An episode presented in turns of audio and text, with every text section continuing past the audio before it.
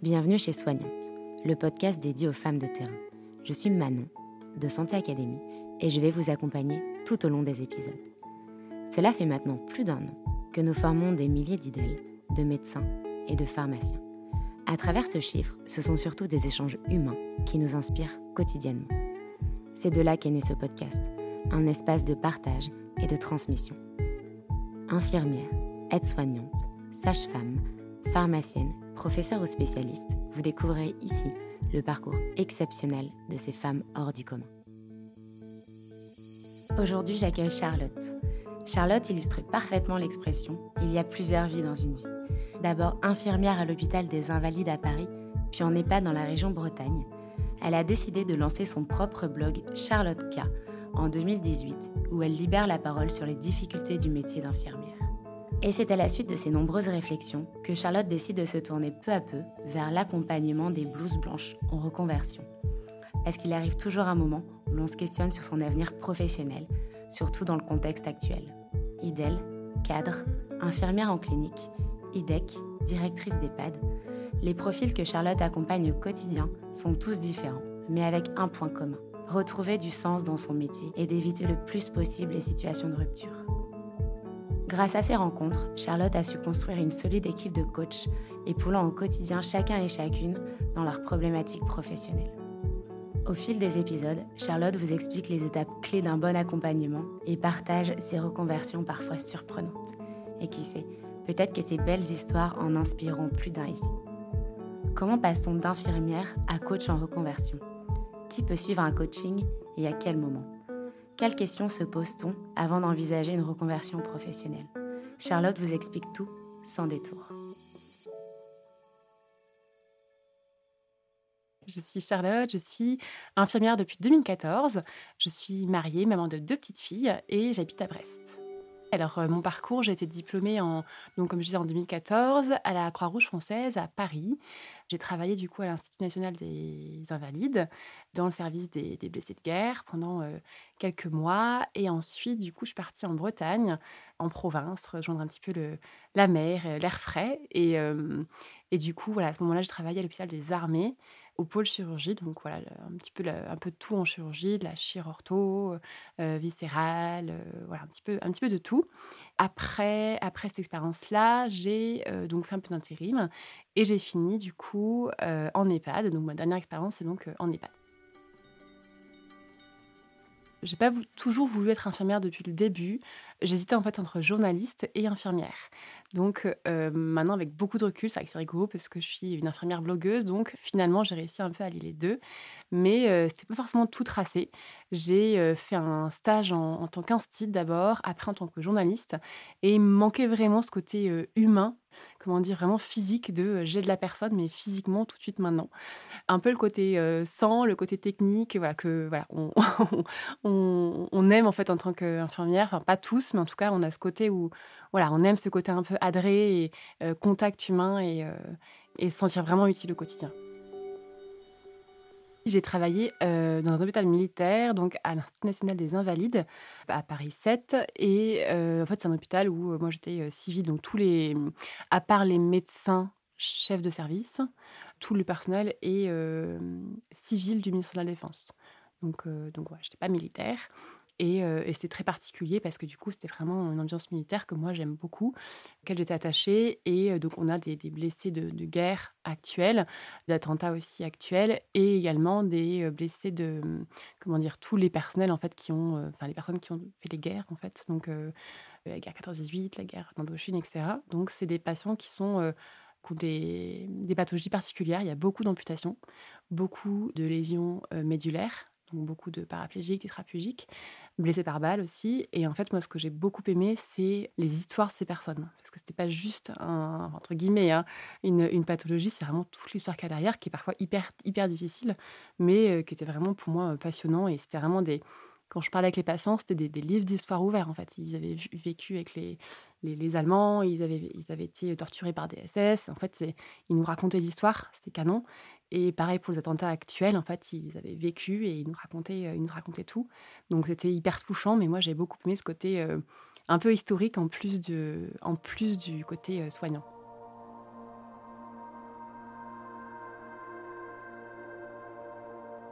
Alors avant d'être infirmière, j'imaginais vraiment ce métier comme un métier où je serais en, équipe, où il y aurait beaucoup d'adrénaline et je pourrais vraiment aider, aider les personnes que je soigne. C'est vraiment ce qui m'attirait ce côté voilà, hyper humain, euh, mais aussi euh, voilà, équipe. euh, on court partout, mais on, on- s'entraide, on est soudés. C'est vraiment ce que j'imaginais. Et en fait, comme beaucoup d'infirmières et d'infirmiers, c'est vrai quand dès l'école, dès le- les, les premiers stages, quand on arrive à l'hôpital, en fait, on se rend compte que c'est pas tellement ça. Et c'est pour ça d'ailleurs qu'il y a beaucoup d'abandon à l'école, en fait, parce que dès le début, on se rend compte que l'hôpital, c'est un peu une jungle. Quand on arrive, on n'est pas forcément toujours hyper, euh, hyper aidé. On est euh, voilà, un petit peu le, chien-chien qui suit la tutrice, en fait, et euh, on ne nous explique pas vraiment bien les choses concrètement. Moi, par exemple, je pense que c'est le cas de beaucoup, mais moi, j'ai mon premier stage.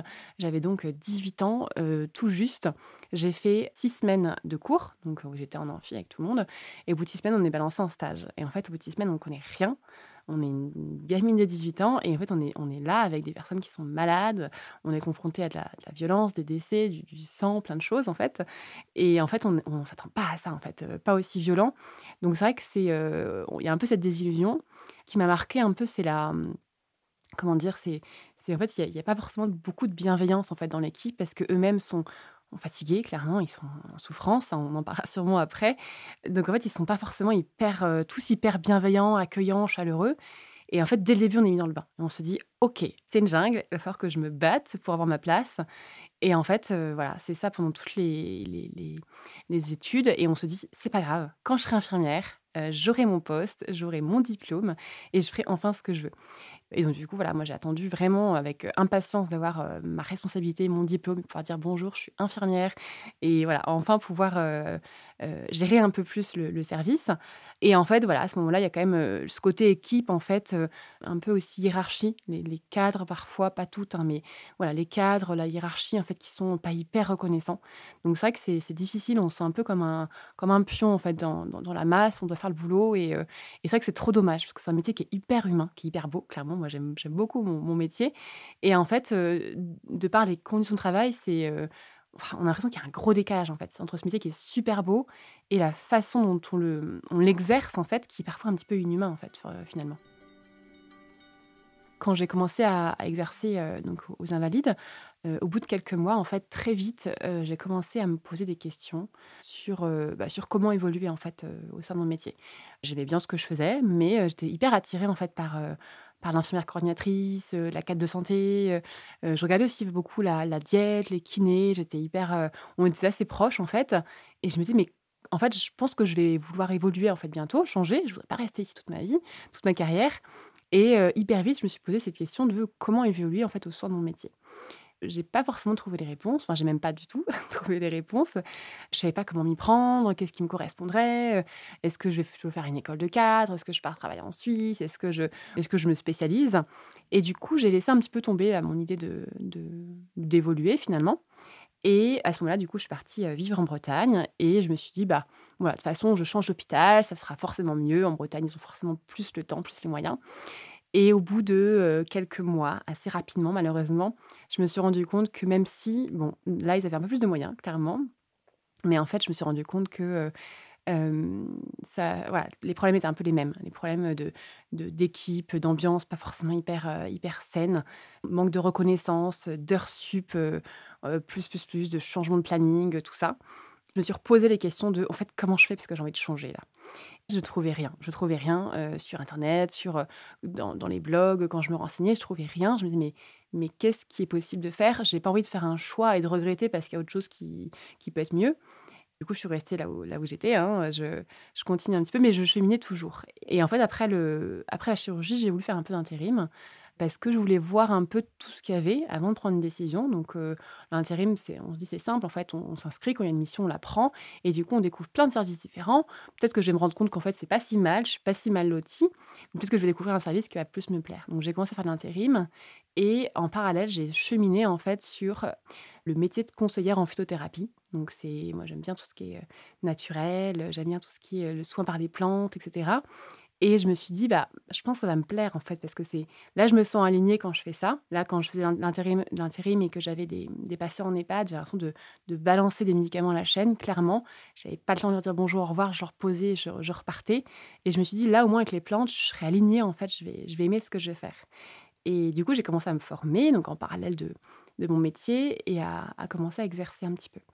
Et pendant un an et demi, j'ai essayé, et en fait, c'était super, c'était vraiment canon mais euh, j'arrivais pas du tout à en vivre. Clairement, ça ne, ça ne me faisait pas vivre. Je me suis dégagée, je crois, maximum 500, 700 euros par mois au plus fort. Donc, euh, je réduisais mon temps d'intérim, c'était chouette. Mais sur le long terme, quand on a deux enfants, après, etc., c'est pas, pas viable. Et euh, du coup, bah, je me suis remis en question. Je me suis dit, mais qu'est-ce que je peux faire en fait? Je veux un truc qui me plaît, mais un truc forcément où je peux en vivre un truc qui soit accessible. En termes de formation, je voulais pas reprendre non plus trop d'études. Cinq ans, euh, c'était pas pour moi. Comment je peux faire en fait? Et euh, j'ai pensé à plein de choses. Clairement, j'ai pensé à des moments quand vraiment j'étais fatiguée, que j'en avais marre de la, de la pression, de la, responsabilité. Je me suis dit, mais je vais devenir vendeuse en fait. Je vais devenir vendeuse dans une boutique.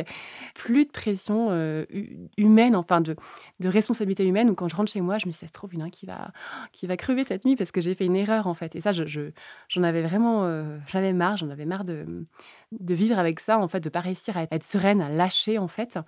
Et du coup, voilà, le, dernier poste que j'ai eu, c'était en, EHPAD, vacataire, du coup. Et en fait, donc, au sein d'une même EHPAD, je me disais, bon, là, je, je sais que c'est plutôt simple comme soin, je ne serai pas stressée. J'aurai pas non plus euh, deux mois euh, de, de doublure ou de formation pour réapprendre tout, comme on peut avoir en réa ou en dialyse. Je voulais quelque chose, en fait, où je puisse à côté vraiment prendre en main mon projet pro de reconversion ou d'évolution, peu importe, mais vraiment quelque chose où voilà, je sais que je vais pouvoir activer enfin mon, projet et penser à moi, en fait, euh, euh, à m'épanouir en fait professionnellement. Avec ce métier de, conseillère, du coup, ce que je faisais, euh, de conseillère en phytothérapie, ce que je faisais, c'est qu'en fait, j'avais des, clients que je, que je conseillais justement dans le domaine de la, notamment de la, du sommeil, des douleurs aussi, tout ce qui est douleurs arthrose, etc. Et je leur conseillais en fait des plantes adaptés justement à leur, euh, leur douleur, leur pathologie. Donc, je ne faisais pas de diagnostic, mais euh, par exemple, si une personne avait des douleurs d'arthrose chronique depuis deux ans et qu'en fait, il avait tout essayé et que rien ne fonctionnait, je lui proposais du coup telle ou telle plante du coup pour le soulager euh, au naturel. Et en fait, quand ça, quand ça marchait, bah, du coup, on continuait un petit peu le suivi. Et quand ça marchait pas, bah, on, je regardais si j'avais autre chose qui pouvait lui convenir. Et surtout, surtout si je ne trouvais pas, je déléguais évidemment à mes aux médecins, aux naturopathes, aux personnes qui sont beaucoup, plus, euh, euh, beaucoup plus calées dans, ce domaine. Du coup, je travaillais de chez moi. En fait, je faisais mes conseils. Euh, j'allais chez les gens ou les gens venaient chez moi. Et, je leur faisais des recommandations comme ça, entre guillemets, simplement. Et c'est aussi avec cette activité de conseil que je me suis dit, bah, tiens, l'idée d'un blog, en fait, a commencé déjà à travailler. Je me suis dit, là tout ce que j'apprends, et c'est aussi avec nos métiers infirmières où on a beaucoup de douleurs, clairement. Ce que j'apprends là, j'ai aussi envie de le transmettre aux, soignants qui ont beaucoup de, douleurs au niveau, au niveau des dos, des cervicales, des épaules, etc. Et c'est comme ça que je me suis dit, en fait, ce que j'apprends sur l'arthrose, par exemple, qu'il y a des, plantes qui peuvent soulager, bah, j'ai envie de le, transmettre maintenant à d'autres. Et donc, c'est un peu comme ça qu'est venu le, le blog Charlotte K. Et il a pris naissance, en fait, avec cette activité de conseil en phytothérapie, finalement, au départ. Charlotte K, c'est depuis euh, juillet 2019, donc ça fait euh, euh, tout pile deux ans. Ce qui est rigolo, c'est que à part, mon mari qui était en reconversion à ce moment-là, je n'étais pas forcément, enfin, j'ai pas forcément fait de rencontres hôpital. c'est pas quelque chose qui m'intéressait beaucoup plus que ça. Ce qui m'intéressait, c'était vraiment comment être heureux et épanoui dans son boulot. C'était plutôt ça. Je me rappelle juste en stage d'une infirmière qui bossait de nuit. Donc, on avait fait les, on s'est fait des transmissions et elle, elle, bossait, j'avais vu ses bouquins pour faire le concours d'ostéo. Et en fait, j'avais tilté à ce moment-là, je me suis dit, c'est trop stylé, c'est trop stylé de faire euh, ostéo en plus d'infirmière. Et du coup, je me rappelle juste de ça. Mais à part ça, en fait, euh, j'ai pas forcément de souvenir de d'être attirée par la reconversion. C'était vraiment les, évolutions. Moi, j'avais envie d'évoluer, j'avais envie de faire 4 de santé, voire 4 sup. J'avais vraiment voilà, plein d'envie. Avec du recul, je sais que ça ne me convient pas parce que moi, je ne peux pas être salariée, c'est pas possible.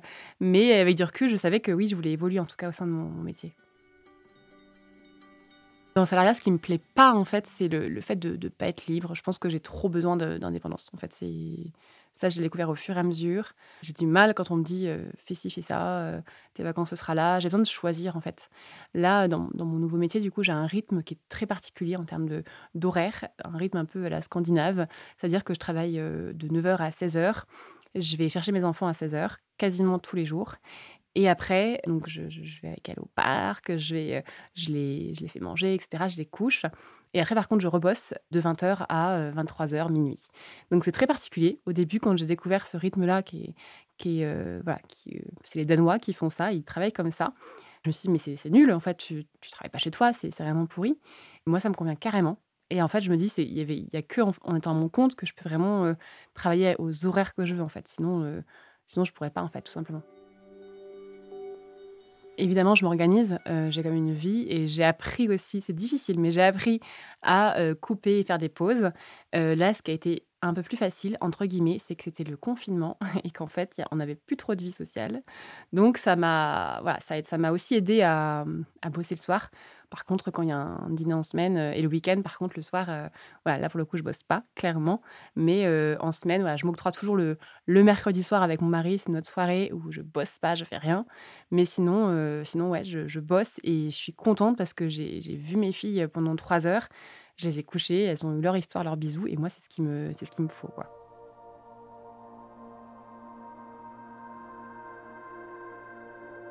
Le thème de la reconversion, il m'est venu en fait parce que, bah, au fur et à mesure, euh, ce que j'avais appris en fait dans mes recherches personnelles, j'ai eu envie de le transmettre en fait. Donc, quand je regardais euh, bah, cadre de santé, comment faire, IAD, comment faire, même kiné, quand tu veux être kiné, tu fais comment bah, du coup, je me suis dit, bah, tout ce que j'apprends, j'ai envie de le transmettre. Et c'est ça qu'il n'y avait rien pour nous infirmières. Euh, de, clair, d'actuel aussi. C'était des vieux articles de 2005, donc clairement, on n'en fait rien. Et, du coup, j'ai commencé à écrire sur le sujet. Et c'est là, en fait, où j'ai commencé à avoir pas mal de, commentaires sous mes articles, donc euh, d'infirmières, d'infirmiers, et qui me posaient plein de questions. Et je sentais qu'il y avait un besoin qui était là. Je me suis dit, mais en fait, oui, on est tous perdus. Pareil, en fait, on est tous autant perdus. Et on a tous autant besoin de, réponses sur euh, quelle passerelle faire, euh, quel financement aussi obtenir, euh, euh, comment s'y prendre pour gérer la transition, etc. Donc c'est vraiment comme ça que c'est venu en fait de mon parcours, tous les manquements que j'ai eus et je me suis dit bah, maintenant j'ai envie de transmettre à d'autres en fait qui se posent les mêmes questions. On peut dire que je suis coach en reconversion. Après, ce qui me dérange un peu, c'est que métier de coach, c'est comme naturopathe, c'est comme sophrologue, c'est pas reconnu, c'est pas encore bien encadré. Du coup, comme j'ai fait une formation à côté de consultante en bilan de compétences, préfère dire que je suis consultante en bilan de compétences spécialisée pour infirmières. Après, c'est vrai que les bilans de compétences euh, que l'on connaît, qui sont euh, assez vieux et à dépoussiérer, ça fait assez peur parce qu'en fait, c'est c'est pas forcément ce qui nous correspond à nous infirmiers. C'est quelque chose qui est assez généraliste et j'ai plein d'infirmières que j'accompagne qui ont déjà fait un, deux, parfois même trois des biens de compétences qui n'ont rien donné et qui viennent me voir en me disant j'ai fait déjà trois biens de compétences, est-ce que tu vas changer à ça en fait? Donc c'est pour ça que j'ai aussi du mal à dire ça. Mais euh, voilà, après, euh, de manière globale, je dis que j'accompagne les, les, les, IDE, les infirmières et les infirmiers dans leur reconversion ou leur évolution professionnelle. Donc que ce soit reconversion totale ou juste euh, je veux changer de service ou je veux, je veux rester infirmière mais différemment. Du coup, je les accompagne. Donc c'est le terme que j'ai trouvé pour l'instant qui reprend un petit peu tout finalement dans les personnes que je rencontre, a déjà tous ceux que j'ai au téléphone, parce que euh, pour rentrer dans la démarche, d'abord on a un, appel téléphonique, donc j'en ai beaucoup beaucoup au téléphone. Quand je dis je, en fait, ça, inclut toute l'équipe Charlotte K. je ne suis pas toute seule, je ne suis plus toute seule maintenant. Donc il y a toute l'équipe aussi qui est, qui est derrière, qu'on a d'abord au téléphone et après en accompagnement. Donc au téléphone, il y a de tout, il y a vraiment de tout. Beaucoup plus de femmes, évidemment, parce qu'on est plus d'infirmières que d'infirmiers, c'est comme ça.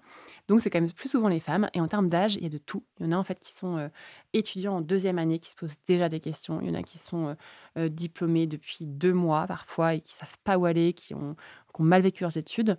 Il y en a d'autres en fait qui sont euh, depuis 2-3 ans, euh, voilà, qui se disent mais je me suis plantée, c'est pas possible.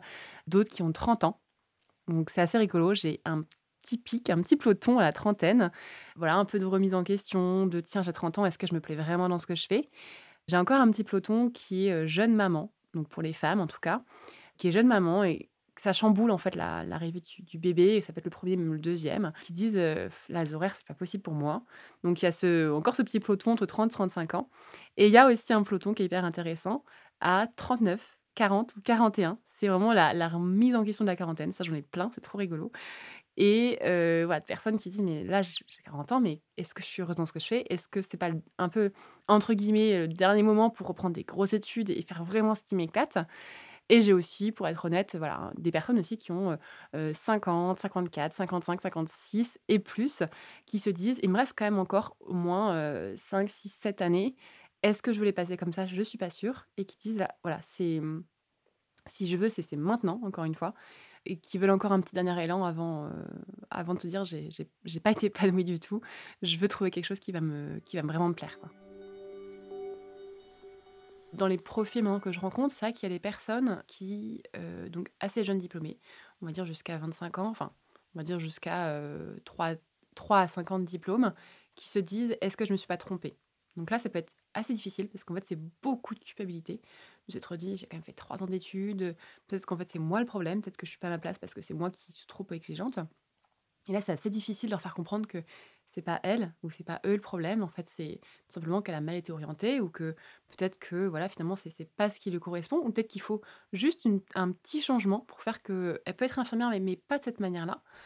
Après, euh, il y a des personnes en fait qui, euh, qui aiment leur métier, un peu comme moi, j'ai envie de dire, un peu ce que j'ai, ce que j'ai vécu, qui aiment vraiment leur métier, mais euh, les conditions d'exercice ne leur conviennent plus.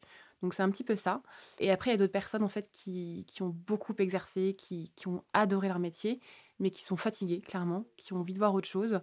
Et il y a aussi ce, côté où ils en ont marre en fait de la mort, de la maladie, de la souffrance. En fait, c'est faut savoir qu'infirmière, on a beaucoup de plaintes tout le temps. Alors ça dépend des services, hein, mais on a beaucoup beaucoup de plaintes au quotidien de, souffrance, de vous retard, de tout ça. Et en fait, on a toutes et tous un peu comme une coupe on, on accumule, on accumule, on accumule. Et en fonction des personnes, franchement, il y en a, c'est au bout de deux ans, d'autres c'est au bout de 25 ans. Il y a un moment où on dit stop, quoi. On a marre, la coupe est pleine, on a envie de dire, mais c'est bon, maintenant j'ai envie de, de, voir des gens au quotidien qui sourient, qui sont positifs, qui, où il se passe des choses chouettes dans leur vie, et je veux plus en fait de, de souffrance. j'en veux plus, à d'autres.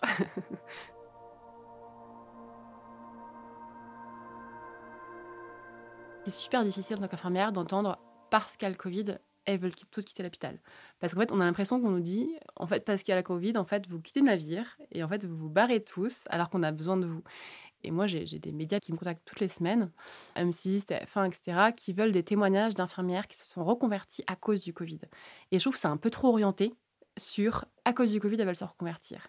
Or, c'est faux. Là, on n'a pas encore des infirmières qui sont reconverties à cause du Covid, parce qu'en fait, on était dans la première vague, on est sous l'eau, clairement. Qu'à juin, juillet, on était sous l'eau éclatée, elle était toute fatiguée. On n'a pas le temps de se dire, tiens, septembre, je m'inscris en formation de CAP pâtisserie. Pourtant, dès septembre, on voyait des vidéos sur Brut d'une infirmière euh, qui est OK, qui, ça y est, s'est reconvertie en, en CAP pâtisserie. Non, c'est faux, en fait, c'est pas, pas vrai, en fait. On a commencé à cheminer, enfin, ils ont commencé à cheminer tranquillement à l'automne, et à peine, en fait, euh, deuxième vague dans la tronche, en fait. Et les employeurs, ils, ils, freinaient, ils interdisaient les dispos, ils interdisaient de démissionner pour les retenir à fond. Donc en fait, c'était hyper difficile. Et moi, dans l'accompagnement, ce que j'ai vu, c'est qu'en fait, on avait du mal à caler nos rendez-vous et c'était tout rappelé à fond. Donc je pense qu'on n'a pas encore vu cette vague de premières reconverties parce qu'elles sont pas encore sorties, tout simplement. Là, il y en a pas mal qui s'inscrivent en septembre, qui sont inscrites aussi en, février, par exemple, en formation. La re-troisième vague, peut-être une quatrième à venir. Voilà, on peut pas dire en tout cas que c'est à cause de ça. Parce que quand, après trois mois de, Covid, on, on, veut déjà changer et faire de la pâtisserie, c'est qu'il y avait quelque chose avant, c'est sûr c'est qu'il y avait une, envie avant. Moi, la preuve, en fait, moi, de base, en fait, le rythme correspondait plus avec mes enfants. Ce que plein d'infirmières disent, à la rigueur, c'est que c'est à goutte d'eau. Mais en fait, quoi qu'il arrive, dans 2, 3 ans, 5 ans, elles, auraient changé, en fait. Donc, en fait, c'est pas juste le Covid qui fait qu'on on est euh, on a tout envie de partir et, faire autre chose. C'est pas vrai. Mais par contre, oui, en effet, ça a motivé l'envie de se dire. Euh, enfin, c'est même pas le Covid, en fait, c'est la réaction de nos, hiérarchies. Alors, pas la mienne, parce que moi, l'EHPAD, il était vraiment super.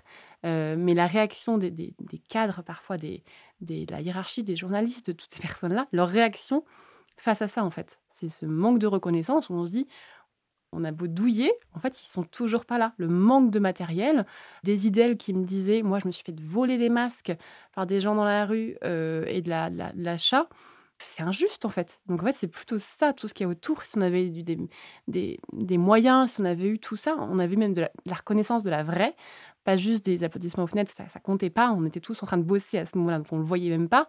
De la vraie reconnaissance, bah là, il n'y aurait, y pas eu ça en fait. Et le, par rapport au vaccin, il n'y a pas de débat à faire, mais ce n'est pas, pas le vaccin en fait qui, est, qui dérange les soignants, c'est, c'est l'obligation, sinon vous êtes viré. Enfin, c'est, c'est quand même hallucinant. On est déjà en sous-effectif de, dingue et ils nous disent vaccinez-vous, sinon vous êtes viré. Mais en fait, elles sont déjà toutes vaccinées quasiment. Donc en fait, c'est pourquoi dire aux gens si vous vaccinez pas, vous êtes viré. C'est pas, c'est pas hyper, euh, c'est pas hyper diplomate, quoi, clairement.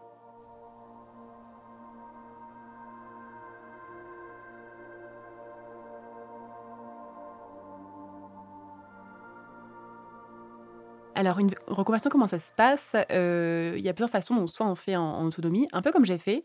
Euh, ça peut prendre plus de temps. On peut éventuellement se, se, tromper ou voilà, passer par une étape A un peu intermédiaire, etc. En tout cas, moi, ce que je fais faire, en fait, dans, l'accompagnement de reconversion ou d'évolution, c'est qu'en fait, d'abord, c'est de se poser les bonnes questions sur soi. Avant de, démarrer, de se dire qu'est-ce qui va me plaire? Plutôt kiné, plutôt ostéo, plutôt sage-femme, pourquoi pas euh, à mon compte, euh, vendeuse ou boulanger, peu importe. D'abord, c'est en fait qui je suis. C'est de se poser la question, en fait, quel est mon parcours pro? Qu'est-ce que j'ai déjà fait? Qu'est-ce qui m'a plu? Et quelles sont, moi, en fait, mes compétences, mes valeurs aussi, parce que les valeurs, c'est quelque chose qui reste. Ce qu'on aime, ça peut changer. On peut aimer, euh, quand on, est, on a 20 ans, euh, la musique, la déco, et à 30 ans, on peut aimer la nature, et à 40 ans, on peut aimer autre chose. Mais nos valeurs, c'est quelque chose qu'on on garde toute la vie. Donc, en fait, on se base beaucoup sur les valeurs. Pas que ce soit une mode, on se dit, tiens, j'ai lancé une boutique de zéro déchet, en fait, dans, dans trois mois, ça me plaira plus. Donc, vraiment, on travaille sur ça, c'est ce que j'appelle l'introspection. Donc, on travaille sur beaucoup d'autres choses en introspection, mais c'est vraiment, en fait, qui je suis pour ne pas se planter. C'est vraiment quelque chose qui est important. Je dis pas que quand on se trompe euh, de reconversion, moi, je l'ai fait personnellement, je dis pas que c'est un échec, c'est pas bien, mais l'idée c'est quand même de perdre le moins de temps possible, le moins d'argent aussi, parce que quand on fait des formations que ça sert à rien, c'est quand même dommage, et que, enfin je dis pas que ça sert à rien les formations, c'est pas vrai, ça ne sert pas pour notre projet pro, pour des personnes, quand c'est des formations qui sont coûteuses, c'est trop dommage. Et ensuite, c'est de se dire, euh, voilà, j'ai pas envie de perdre du temps. Parce que si je perds euh, deux ans euh, de formation, plus un an le temps de me lancer, enfin, après, je me dis, ça me convient pas, c'est quand même dommage. Et ensuite, il y a la phase d'exploration. C'est de se dire, est-ce que j'ai tout exploré? Et nous, ce qu'on fait, en fait, chez, avec l'équipe de Charlotte K, c'est que d'abord, on va explorer au sein du métier. On va pas d'abord se dire, est-ce que je vais faire kiné, ostéo ou fleuriste Mais c'est d'abord, est-ce que tu as tout exploré au sein de ton métier? C'est trop dommage, en fait, de de, quitter notre métier parce qu'on est fatigué en ce moment et qu'on a marre et que notre cadre nous a saoulés la veille. Mais est-ce que je suis sûre que j'ai tout exploré pour pas regretter après On a quand même un, beau métier, il faut le dire. On a quand même un, niveau licence, on a quand même fait trois ans d'études, on a quand même de l'expérience. Et avec notre diplôme et notre expérience, on a plein de compétences qu'on peut utiliser. Donc c'est d'abord se dire, est-ce que j'ai tout exploré? Moi, j'en découvre encore toutes les semaines, tous les 15 jours. Je découvre, je découvre encore des façons d'être infirmière, des façons d'exercer un petit peu différentes, des postes qui existent, etc. Donc je pense qu'on n'a jamais trop fait le tour. Donc déjà, on explore ça. Et bon, pour certaines, ça va aller plus vite. Hein. Celles qui ont déjà fait l'hôpital, clinique, IDEL, santé travail, ça ira plus vite. Mais d'abord, on, a envie d'être sûr en fait qu'on a exploré ça. Et après, du coup, si bah, vraiment là c'est bon, je passe à autre chose, on va du coup explorer autre chose. Donc là, c'est important encore une fois la phase d'exploration parce que euh, on peut vite être perdu et se noyer en fait dans la, dans la jungle d'informations. Moi, je l'ai eu et on peut l'avoir assez facilement. C'est le syndrome de l'objet brillant. C'est de se dire Ah, tiens, mais il y a ça. Ah, non, mais ça, c'est encore mieux. Et ça, c'est encore, encore plus chouette. Tiens, elle a fait ça, c'est super. Et du coup, bah, on n'arrive pas à se poser en fait. Et ça, quand on est tout seul et qu'on on explore un petit peu sur, sur Internet, sur tous les groupes, sur tous les sites, on peut l'avoir assez facilement. Moi, je l'ai eu aussi. On n'arrive plus à se poser finalement. Donc, du coup, c'est avoir une méthode en fait pour éliminer au fur et à mesure et avoir un choix qui va être euh, basé sur nos critères et pas juste sur nos émotions du moment parce que ça paraît chouette. J'ai une, euh, une, personne qui m'a euh, appelée cette semaine, qui s'est reconvertie en assistante dentaire et ça lui plaît plus finalement. Et je lui demandé, mais tu as été voir Enfin, tu as déjà fait une journée d'observation ou pas? Elle m'a dit non, c'était un échappatoire en fait. Donc, c'est quand même dommage de ne pas aller observer ou même enquêter au téléphone, d'appeler, etc., de se renseigner. Et après, il y a la phase plan d'action. Parce qu'en fait, même quand on a un projet en tête, c'est comment je m'y prends clairement. Et moi, j'ai des personnes qui me contactent, qui ont déjà leur projet en tête, mais qui veulent de l'aide pour, OK, maintenant, je m'y prends comment? Je commence par quoi? Est-ce que je peux le valider? Est-ce que, euh, comment je peux me faire financer? Parce que des fois, c'est des, études coûteuses. Quelle transition faire? Est-ce que je reste bosser Est-ce que je passe à temps partiel? Est-ce que je vais faire euh, des remplacements en tant qu'idèle le temps d'eux? Toutes les questions, en fait, euh, par rapport à la transition. Et après, bah, voilà, comment je m'y prends? Et puis, le lancement et, travail aussi sur les, les peurs qui sont tout le temps là et qui sont normales. Donc ça, faut vraiment apprendre à les, dompter. souvent les gens ont peur d'une reconversion. En fait, parfois ça peut être un petit changement et, ça suffit. Donc en fait, dans une reconversion, il ne faut pas avoir peur du gros changement ou même qu'on va vous annoncer qu'il faut faire, euh, qu'il faut tout reprendre à zéro et qu'on va, on va tout repartir euh, de rien. Mais parfois, ça peut être juste une introspection sur soi et ça suffit et tant mieux. Donc une reconversion, ça vaut le coup en fait, en tout cas, de prendre le temps pour soi et de se dire est-ce que dans ce que je fais, ça me convient? Qu'est-ce qui me convient pas? Et comment je pourrais le changer? Et parfois, en fait, euh, bah voilà, le changement n'est pas si grand que ça. Et donc les peurs qu'on avait de ne pas entamer le processus de, changement bah, ne sont pas fondées en fait. Donc c'est trop dommage. Donc faut pas avoir peur du mot conversion, qui est encore un petit peu trop tabou, je trouve, de nos jours. Des gens qui font trois, quatre conversions dans leur vie, qui sont super heureux et tant mieux en fait. C'est pas c'est pas une erreur en fait. C'est juste qu'ils ont changé et c'est super et c'est très beau. Mais voilà, faut pas hésiter à, vouloir en tout cas en, parler et, voir ce qui existe par curiosité et, échanger avec les parcours des uns et des autres. C'est toujours hyper, hyper intéressant. Les freins qu'on peut avoir pour une reconversion, ça peut être euh, les peurs. Clairement, les peurs. Les peurs euh, principales, c'est la peur financière. Alors, principale, je sais pas, je ne saurais pas dire, j'ai pas, pas fait un classement encore, mais euh, la peur financière. Parce qu'en fait, forcément, quand on se reconvertit, il y a la formation, parfois, il y a changement de poste, donc souvent les idèles, par, par exemple, celles qui ont beaucoup d'ancienneté, celles qui ont des postes bien payés, elles ont du mal parce qu'elles disent mais là je vais perdre de l'argent, c'est sûr. Il y a aussi la, transition, si on se forme, comment on va être payé pendant ce temps-là? Est-ce que je vais bien gagner après? Ceux qui entreprennent, est-ce que je vais en vivre Donc c'est la, peur financière en fait, simplement. Parce que quand on se reconvertit, donc à part pour euh, les personnes qui sont jeunes, jeunes diplômés, fraîchement diplômés, pour qui c'est moins facile parce qu'ils ont moins confiance en eux, mais plus facile parce qu'il y a moins de freins, enfin moins de barrières en tout cas, bah, on a souvent un, loyer, enfin un loyer, mais on a souvent un prêt à payer, on a souvent des enfants, peut-être même parfois des, étudiants, on a plein de choses qui sont engagées, donc on se dit là je peux pas en fait faire chemin arrière, je peux pas baisser même de 200 euros mon, train de vie. Donc la peur financière c'est quelque chose qui est, présent. Et ensuite il y a la peur du regard des autres. Hum, je ne sais pas si c'est très spécifique infirmière, mais voilà, en tant qu'infirmier, infirmière, on a une sécurité de l'emploi, on a un beau métier, entre guillemets, et nos proches ne comprennent pas pourquoi on veut changer. Ils me disent Attends, t'as, un, métier, t'es pas non plus payé au SMIC, t'as de l'emploi partout où tu vas, t'as un métier qui est quand même reconnu, on t'applaudit aux fenêtres, de, quoi tu te plains en fait et, l'entourage ne comprend pas, en fait, pas toujours.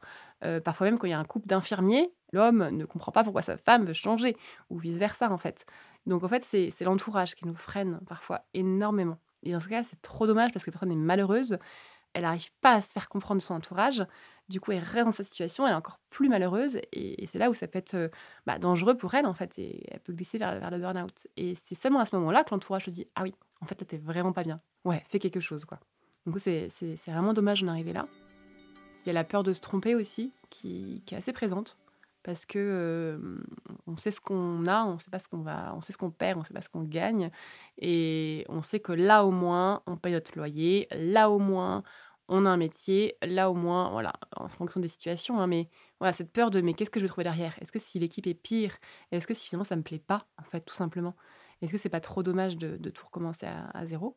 Donc la peur de se tromper, elle est, elle est assez présente, on en parle très souvent. On se dit, mais si je me plante, en fait, j'ai trop peur parce que du coup, ça engendre quoi? Le regard de l'entourage et le risque financier.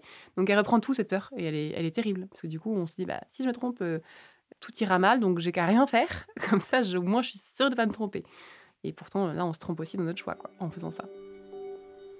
Parfois il y a des personnes qui abandonnent au cours de route euh, souvent pour des raisons perso parce que euh, voilà la, dernière personne que j'ai eue c'était une grossesse ou voilà une grossesse la personne était très malade donc en fait impossible de continuer le, cheminement.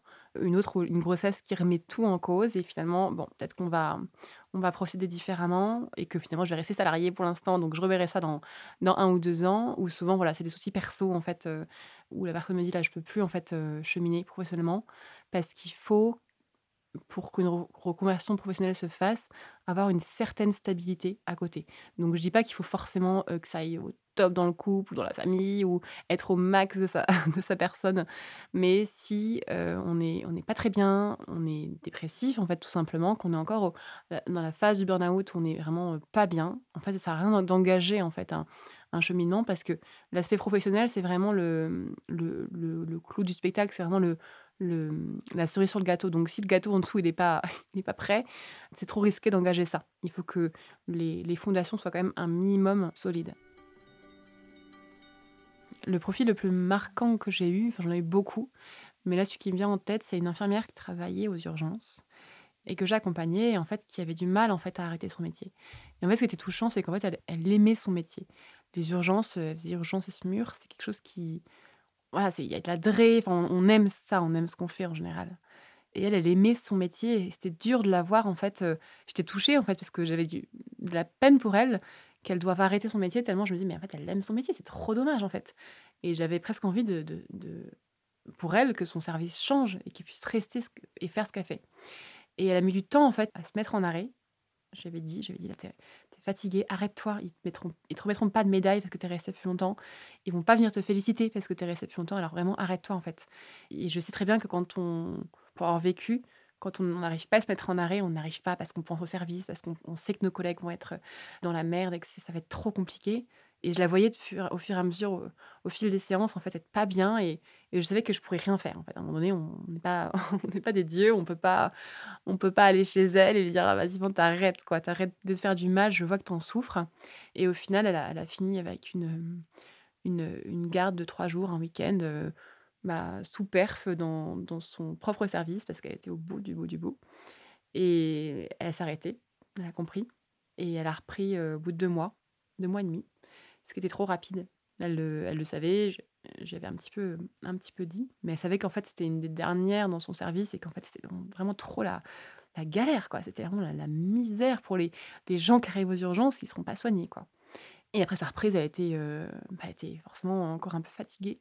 Et après ça, il y a une semaine en fait, où il y a eu trois agressions, pardon, au sein de son service en une semaine, et dont elle, en fait, elle s'est fait agresser par un patient qui était en garde à vue malgré les six gendarmes qu'il y avait et malgré leur demande de placer un, gars de la sécurité et non pas un, gars de la sécurité incendie, un vrai gars de la sécurité au niveau des urgences, parce qu'ils savent que c'est violent. Et du coup, elle s'est fait agresser. Elle s'est pointée en séance après avec son attel au bras, et je me suis dit, mais quelle horreur en fait. On, est là pour aider, on est là pour aider. Même des, voyous qui sont garde à vue, il n'y a, pas, a pas de limite dans les soins, et, tant mieux. On est en France, c'est super, c'est comme ça. Mais en fait, euh, mais pourquoi agresser les, soignants en fait? Et oui, forcément, elle était dégoûtée. Elle était dégoûtée. Elle s'est mais en fait, maintenant, je suis vraiment contrainte d'arrêter mon métier. Physiquement, en fait, je, je ne peux plus. Et la voix d'arriver au, de l'avoir arrivé au bout du bout comme ça, c'était euh, bah, hyper touchant. En fait, c'est difficile euh, de, de, savoir à quel moment s'arrêter. Moi, je l'ai vécu pour mes deux grossesses, surtout ma deuxième, où j'étais au, bout, où j'étais très malade, je vomissais dans chaque toilette des patients, même entre deux. Mais en fait, on a du mal à s'arrêter parce que si on s'arrête, on ne peut pas laisser le dossier revenir demain. En fait, si, si on s'arrête, on, connaît notre service, on sait qu'il est déjà en sous-nombre. Et si on s'arrête, on, sait que nos collègues vont, galérer, qu'on ne sera pas remplacé souvent. Et c'est pour ça que c'est difficile. Et je pense qu'en plus, il y a aussi le côté, on n'arrive pas à savoir où est la limite. Donc je ne dis pas que c'est bien d'aller au bout, pas du tout. Je ne dis pas que c'est, c'est, mieux, enfin, elles sont, je dis pas qu'elles sont plus fortes, celles qui arrivent à s'arrêter au plus tôt. Je dis juste que c'est pas facile du tout et que je le, comprends complètement. Nous, ce qu'on fait pour s'entraider dans ces cas-là, c'est qu'on fait. Tous les 15 jours, on fait des séances collectives entre infirmières qui sont dans le programme. Et parfois, entre elles, il y a des déclics qui sont plus forts. Parce que euh, parfois, elles disent bah, Moi, tu vois, je me suis arrêtée, j'ai pris euh, un an d'arrêt. Ça peut paraître énorme, mais en fait, c'est rien du tout quand tu as une souffrance qui est grande. Et parfois, de voir ça et de dire bah, Tu sais, moi, c'était vraiment un cadeau pour moi, ça m'a vraiment sauvé, ça m'a permis d'être à nouveau moi-même. Bah, c'est comme ça qu'il y a des déclics. C'est vrai que bah, là, pour le coup, on est impuissante de dire bah, Arrête-toi. Et c'est la cohésion et c'est la communauté qui aide en fait dans ces cas-là à dire euh, en fait ouais vous avez raison les filles, vas-y j'arrête. Un des accompagnants les plus fous que j'ai pu avoir, enfin les plus touchants on va dire, c'est l'histoire de Maude qui est infirmière depuis 15 ans à l'hôpital dans le même service donc en Bretagne et qui rêvait en fait depuis toute petite de dessiner des plans de maison donc de devenir dessinatrice en architecture. Elle a dessiné elle-même ses plans de maison et en fait, c'était vraiment son rêve. Donc, quand elle m'a contactée, elle savait ce qu'elle voulait faire, mais elle ne savait pas comment s'y prendre. Et en fait, du coup, voilà, on a balayé un peu ses peurs, parce que forcément, quand tu quittes l'hôpital, que tu connais depuis 15 ans pour faire un métier qui n'a rien à voir, c'est forcément assez difficile. assez, enfin ça peut faire peur en tout cas. Bah, au final, elle a réussi à avoir le financement de sa formation donc à, à 100% par la NFH, donc l'Association nationale de la formation permanente des professionnels hospitaliers, qui finance des formations qui n'ont rien à voir euh, quand on veut se reconvertir totalement. Et du coup, elle commence là en, septembre sa formation à Nantes, donc totalement pris en charge, avec aussi le logement, la nourriture pris en charge, et elle a un maintien de salaire à 80-85% pendant toute la durée de sa formation. Et en fait, c'est trop beau de se dire, mais en fait, oui, c'est possible, et c'est accessible aussi. Et bah, voilà, je la félicite en fait d'avoir franchi le pas, parce que c'est ouais, c'est toujours beau de voir les, parcours comme ça, aussi changeants, et de se dire, mais oui, en fait, quand on, quand on est passionné vers quelque chose, on, peut le faire, en fait, c'est possible, quoi. Et on a eu aussi Violette, qui, voilà, Violette était passionnée de, par les chevaux depuis toujours, qui était infirmière et, qui se demandait, est-ce que je suis ma passion ou est-ce que je fais un travail qui m'assure une, une sécurité? Et au fur et à mesure de l'accompagnement, elle a découvert un métier, s'appelle technicienne dentaire équin, donc dentiste pour chevaux. Et c'était une révélation pour elle. Et du coup, elle a déménagé pour ça, pour suivre sa formation et, et pouvoir vraiment vivre de sa passion. Et en fait, c'était ben, un super parcours. C'était super beau de pouvoir euh, l'accompagner parce que euh, voilà, elle, avait tellement envie d'avoir un, un, parcours euh, atypique. Elle me disait, moi, je veux une reconversion où mes proches vont se dire, waouh, en fait. Et, et, c'était beau de se dire, bah oui, tu as réussi, bravo, tu as réussi à franchir le cap. Donc voilà, il y a aussi cette histoire de, de Violette qui va devenir euh, dentiste pour chevaux, qui m'avait beaucoup touchée. Au final, en termes de reconversion, que j'ai fait assez vite en fait sur, euh, sur mon site pour aider en fait ceux qui se posaient des questions, c'est de séparer en trois catégories les reconversions possibles. D'abord, il y a ce que j'appelle un peu les spécialités infirmières. Donc en fait, c'est évoluer clairement au sein de notre métier. Donc ça peut aller de euh, changer de service, partir en clinique, partir en tant qu'idèle, se spécialiser en santé au travail, spécialiser en tant que e-bod, IPA, puer, euh, etc. Donc c'est vraiment une première catégorie. Donc visuellement, il faut l'avoir en tête, se dire, en fait, ça peut être aussi d'être, euh, d'évoluer au sein de mon métier. Ensuite, la deuxième catégorie qu'il y a, c'est évoluer au, dans les métiers du bien-être. Donc là, ça regroupe pas mal de choses. C'est tout ce qui est euh, voilà, sage-femme, kiné, ostéo, même esthéticienne, sophrologue, naturopathe, réflexologue. Voilà, il y a vraiment plein de, plein de façons d'évoluer dans le monde du bien-être. Donc en fait, c'est quoi? C'est plus être infirmière, mais pas non plus couper complètement avec l'autre en fait. C'est garder ce côté euh, j'aide l'autre, euh, relation humaine, euh, voilà, cette notion vraiment d'aide, mais sans avoir notre blues, sans voilà, avoir des, des, soins et les personnes qui, qui souffrent, qui sont malades, etc. Donc c'est la deuxième catégorie. Et la troisième qu'on peut retrouver, c'est vraiment quitter complètement le monde du soin. Donc là, bah, en fait, la liste est très très longue. Hein. On, peut être, euh, on peut vraiment retrouver tout ce qu'on qu'on veut. Donc il y a décoration intérieure, ouvrir des, des, chambres d'hôtes. Bah, voilà, on peut remettre euh, technicienne dentaire équin. Comment on fait pour être chef d'entreprise quand on a été infirmière? Donc en fait, euh, tout simplement, il faut avoir conscience qu'en tant qu'infirmière, on a plein de compétences. Comme je disais un peu tout à l'heure, on a des compétences relationnelles, de, coordination, on a beaucoup de rigueur, c'est clair, on est obligé. De la rigueur, de l'organisation, on a du sens logique aussi, on a, on a ce côté où, on aime aider les autres.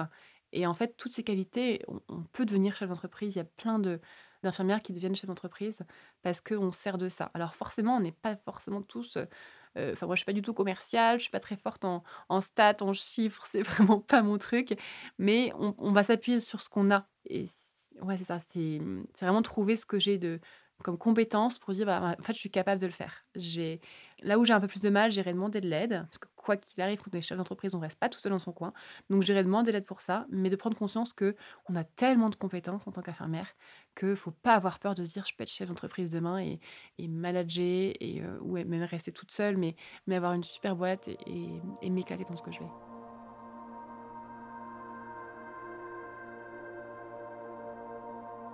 Prochain projet euh, que, j'avais depuis longtemps, que j'ai enfin sorti. Je l'avais depuis l'hiver dernier et je voulais sortir en mars. Et en fait, euh, j'ai voulu vraiment mettre euh, beaucoup de qualité dans ce que je faisais. Et je l'ai sorti finalement qu'en en juin pour débuter en juillet 2021. Donc ça y est, il est enfin sorti. C'est mon nouveau programme donc d'aide à la création d'entreprises spécialisées toujours infirmières. Moi, c'est un programme qui me tenait beaucoup à cœur parce que j'avais beaucoup d'infirmières qui me contactaient et qui avaient déjà leur reconversion en tête, qui savaient ce qu'elles voulaient faire. Bah, je suis déjà formée en tant que naturo ou je suis déjà formée euh, en tant que coach, mais en fait, je voudrais que tu m'aides à me lancer. En fait, comment je fais pour me lancer? Et tout à l'heure, j'en parlais un petit peu. C'est vrai que quand on, devient euh, auto-entrepreneur ou, ou même chef d'entreprise, c'est pas toujours évident de se dire mais est-ce que je peux le faire en fait? Est-ce que j'ai les épaules pour? Et du coup, ça me tenait vraiment à cœur de, de, dire bah oui, en fait, on est capable de le faire et de les aider en fait, tout comme moi j'ai vécu ce parcours, pas à pas, de comment créer une boîte. Je me suis dit maintenant j'ai envie de le transmettre à toutes celles, qui, celles et ceux hein, qui veulent entreprendre, qui sont infirmières, infirmiers et qui veulent être à leur compte. Donc, donc voilà, c'est un programme que j'ai lancé là. Les, les premiers participants sont, sont super. On a des, très très beaux projets. Je peux pas encore en parler parce que c'est des projets un peu, un peu secret, mais, mais voilà, j'ai trop trop hâte de les, bah, de pouvoir en parler et de voir un peu leur avancée. Ils avancent super bien. Je suis trop fière d'eux. Et c'est un, bonheur ouais, de dire bah, ce que j'ai fait, en fait, enfin, je leur, je dis, mais oui, c'est simple, tu peux le faire, en fait. Ils ont les, les mêmes doutes, les peurs que j'avais avant, quand je me suis dit, mais je vais jamais réussir à faire ça, en fait. Et ben, en fait, de pouvoir leur dire, mais si, c'est possible, regarde, je l'ai fait. Je suis pas plus intelligente que toi, je suis pas plus forte, je suis pas plus diplômée que toi, et je l'ai fait, donc, donc vas-y, fonce. Donc c'est super. C'est un beau projet qui me tenait à cœur, donc je suis trop contente qu'il soit enfin lancé. En fait, c'est dès que je revois mes amies infirmières, donc là par exemple ce soir, je revois mes copines de l'EHPAD, et en fait, quand je les revois, je me dis, mais en fait, allez-y les filles, on se fait un week-end, on bosse toutes les trois, et on, s'éclate. Parce qu'il y a un côté aussi où, bah, quand on est avec les bonnes personnes, on peut s'éclater, on peut bien rigoler et ça peut être super. Donc c'est vrai que souvent quand je les revois, on se motive, alors, on peut pour rigoler, hein, mais on se dit trop chouette les filles, vas-y, on, y retourne. Enfin, surtout moi, j'y retourne. Il y en a une qui est plus à l'EHPAD non plus, elle a changé. Et mmh, c'est vrai que j'y repense. Il y a des moments aussi où ça me ça manque. Le côté technique, je sais pas, j'ai envie de dire une, piqûre, une prise de sang. C'est un peu bête, mais voilà. Après, bah, par exemple, hier, j'ai fait un pansement à, mon mari, donc j'étais contente. Enfin, c'est tout bête, mais je me dis trop bien. cool, t'es blessée, cool, j'arrive. Donc, pour l'instant, ça me suffit. Voilà, j'exclus pas d'y aller pour un jour euh, juste euh, à la journée, je pense m'éclater et me redire pourquoi je, ne suis plus infirmière. Mais non, là, je trouve que maintenant, je prends enfin les personnes dans leur globalité, ce que je faisais plus en tant qu'infirmière. En tant qu'infirmière, on fait juste un pansement ou juste une prise de sang ou, juste une pause de perf. Ou... Ça dépend des services, hein, évidemment. En réa, il y a une prise en charge plus globale, mais j'avais pas l'impression qu'on prenait tout en, charge. Et là, j'ai l'impression de prendre en, charge le pro, le perso, le, maintenant, le futur. Et que quand elles, partent, elles sont mais, mais épanouies. Et je me dis, mais ouais, c'est là où je veux être maintenant, en fait. Donc, euh, donc à part pour mes petites, euh, mes petites envies de, technique, à part ça, euh, je pense que je suis trop bien là où je suis. Et, surtout qu'on a besoin de, de, moi et de nous, hein, parce qu'on est toute une équipe maintenant. On a besoin de nous maintenant pour prendre soin des soignants. J'ai vraiment beaucoup de personnes qui me contactent, beaucoup d'infirmières ou d'infirmiers, et qui veulent faire un peu ce que je fais. Je ne sais pas si c'est ce que je fais qui est inspirant, ou parce qu'ils se rendent compte qu'il y a aussi un besoin, ou si parce que ils ont peut-être aussi le même cheminement que moi, de se dire ça m'a manqué, maintenant je veux le transmettre. Ou alors j'ai réussi, je veux que d'autres réussissent. Mais j'ai vraiment très souvent, tous les, tous les 15 jours presque, des infirmières qui me contactent, qui me disent mais moi je veux faire comme toi, je trouve ça génial. Je veux être aussi coach en reconversion professionnelle. Donc c'est, trop chouette, c'est super. Clairement, il y a la place pour tout le monde. On pourrait être. En plus, il n'y a, a, pas de, a pas de souci, au contraire il ou elle me demande aussi souvent comment, comment je me suis prise. c'est vrai que c'est difficile parce que bah, mon parcours, je me suis pas dit, tiens, un matin, tiens, j'ai qu'à être infirmière, coach en reconversion professionnelle. Ça s'est vraiment fait au, fur et à mesure. Donc je pense qu'il faut aussi écouter son intuition, écouter qui on est, d'où on vient et ce qu'on a envie de transmettre exactement. Parce qu'il y a des personnes en fait qui veulent faire comme moi parce qu'ils disent tiens ça a l'air super j'ai qu'à le faire. Et peut-être qu'en fait c'est pas c'est pas de la reconversion pro mais ça peut être peut-être la, du coaching en, estime de soi justement en, en, développement personnel ou en orientation scolaire enfin peu importe. Peut-être qu'il y a autre chose en fait derrière qui pourrait plus vous correspondre. Quoi qu'il arrive oui c'est en tout cas c'est merveilleux. Je, je, recommande à, à quiconque la reconversion professionnelle c'est vraiment super. C'est un moi, ça me plaît énormément et, et j'en ai beaucoup d'ailleurs que j'accompagne qui se lancent là-dedans, dans la reconversion professionnelle, donc plus globale. Hein. mais on a besoin, parce que c'est quelque chose qui est de plus en plus, euh, soit pour les soignants ou de manière globale, hein, les gens se reconvertissent plus, euh, font plus attention à leur bien-être au travail. Donc, euh, quoi qu'il arrive, on en aura besoin. Pour les personnes qui se posent des questions pour éventuellement se lancer dans un tel, un tel parcours de, reconversion, ce que j'ai envie de dire, c'est que y a, c'est rarement trop tôt, en général, la seule chose, c'est qu'il ne faut pas être en plein burn-out, euh, au fond, fond du trou. On m'a déjà contacté vraiment euh, au fond du trou. On ne pourra pas faire, euh, débuter le programme. Après, ce que vous pouvez faire, c'est bien évidemment nous, appeler, parce que c'est ce qu'on fait quoi qu'il arrive avant. On ne commence pas un programme comme ça. Vers un appel donc de 30 minutes avec une personne de l'équipe pour, pour voir justement où tu en es. Est-ce que c'est le bon moment ou pas? Donc ça, je vous recommande de le faire parce que pour le coup, il ne faut pas attendre trop tard. Moi, j'ai une personne qui m'a contacté, par exemple, là, on est fin juillet, en me disant je veux commencer l'accompagnement pour que en septembre, je puisse choisir une formation pour commencer en septembre. Mais en fait, euh, c'est beaucoup trop tard parce qu'on n'a pas de place là maintenant déjà. Et pour commencer une formation en septembre, les inscriptions, c'est pas le 1er septembre en fait, c'est avant. Donc il faut juste anticiper ça. Donc le mieux, c'est de voilà, qu'on s'appelle, qu'on puisse voir où, tu en es et, euh, et prendre ça au plus tôt. Qu'on s'appelle que forcément tu commences demain ta reconversion et que ta vie va changer. Ça faut pas, faut pas avoir peur de ça. Moi, je suis très méthode des petits pas. J'aime faire les choses petit à petit. Moi, je suis, je suis, une femme, je suis une maman, donc je pense que j'ai besoin de j'ai un caractère assez, assez calme. Donc moi, il me faut du temps pour les choses. Donc je pense que c'est pareil pour vous. Euh, voilà, faut, faut, prendre le temps. Donc du coup, faut anticiper tout ça. Et donc c'est pas au téléphone qu'on va vous dire mais vas-y, lance-toi dès demain, tu vas tout changer, etc. Tout mettre en, branle ta, vie. Donc vraiment, n'hésitez pas à, nous appeler et on verra justement si c'est adapté pour toi, si c'est le bon moment ou pas. Ou si, en, peut-être qu'en un conseil, ça peut débloquer ta situation. C'est déjà arrivé ça. Pendant l'appel, hein, il suffit d'un conseil et puis tout, est débloqué. Et, tant mieux pour toi dans, ces cas-là. C'est comme des belles personnes, quoi. Ils sont, ils sont gentils, ils sont bienveillants. moi, les tout premiers coachings que j'ai fait, par exemple, j'étais stressée, j'étais tétanisée.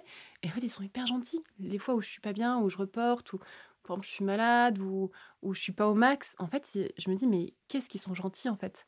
Et je me dis, c'est vraiment euh, ouais, un métier où, euh, alors je vais pas dire on, parce que j'ai pas envie de me, de mettre en avant, mais ouais, où, je trouve que les infirmiers et les infirmières sont vraiment des, gens bien, des gens gentils, et, je suis fière de ça, en fait. Je suis fière de cette, cette belle communauté, en fait.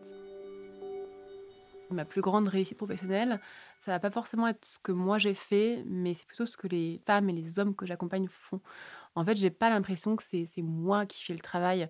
forcément, je les accompagne et, le programme et, tient la route et, ça marche en fait. Mais en fait, c'est, je suis fière des personnes que j'accompagne parce que c'est eux qui font le plus gros du travail et c'est eux qui, qui partent en formation, qui font l'introspection, qui travaillent en fait sur eux. Et ce qui fait qu'au début, en fait, ils sont pas forcément bien, forcément au top, mais qu'à la fin, ils sont rayonnants. Et je suis fière d'eux, en fait, tout simplement. Parce que c'est, c'est, eux qui, qui m'impressionnent, en fait. Je suis impressionnée par eux, par elles. Et souvent, hein, je me dis, mais waouh, punaise, elle a fait ça. Et waouh, punaise, elle se lance là-dedans. Et je leur dis pas parce que sinon, ça va leur faire peur de dire, mais punaise, mais bravo, quoi. Alors j'en dis bravo, mais, mais je me dis, ouais, je suis fière de, chacun et chacune, en fait, de, de ce qu'ils sont, de ce qu'ils font. Je suis fière aussi d'avoir une, une, communauté et des personnes que j'accompagne qui sont, qui sont hyper bienveillants, en fait. Merci Charlotte pour ce témoignage riche d'expérience qui en aidera sûrement plus d'un ici. Et si vous avez aimé cet épisode, nous vous invitons à nous laisser un avis ou de petites étoiles sur vos plateformes d'écoute préférées. Et nous, on se retrouve très vite pour un prochain épisode. À bientôt! Ce podcast vous a été présenté par Santé Academy, la plateforme de référence pour la formation des professionnels de santé. Notre mission est de vous permettre de vous former tout au long de votre vie. Sur santeacademy.com, nous mettons à votre disposition un catalogue de plus de 30 formations accessibles sur mobile et sur ordinateur. Grâce à votre DPC et votre FIFPL, vous profiterez de formations 100% gratuites et indemnisées pour les heures que vous passez à vous former. Alors, vous commencez quand?